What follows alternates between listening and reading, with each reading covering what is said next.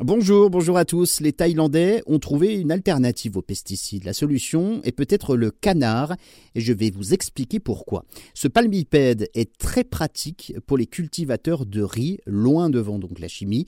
Il faut dire que des rizières là-bas en Thaïlande, il y en a beaucoup. Le pays est le troisième exportateur mondial de riz et le canard est très pratique donc pour plusieurs raisons. Il élimine les parasites, il aère les sols et enrichit la terre.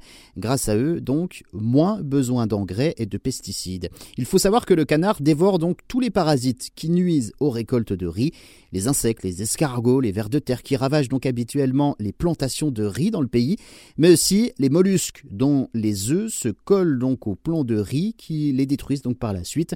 Donc plus besoin d'insecticides. Ensuite, rien que par leur mouvement, les canards font du bien aux cultures parce que leurs pattes en s'enfonçant dans la terre permettent donc une meilleure respiration des sols. Enfin, leur déjection permet également donc d'enrichir la terre pas besoin d'engrais. Les canards éradiquent les nuisibles des rizières, ils trouvent donc tout ce qu'ils ont besoin pour se nourrir dans les rizières.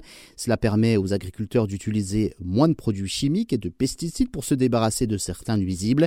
Alors cette euh, méthode ne date pas d'hier, c'est ancestral. Les Japonais ont inventé le procédé il y a plusieurs siècles et les agriculteurs, les cultivateurs de riz s'y remettent depuis euh, le début des années 1980 avec l'arrivée des cultures intensives. Une sorte de retour aux sources donc, ces canards dans les rizières, dans le pays, en Thaïlande, on les appelle les chasseurs des champs.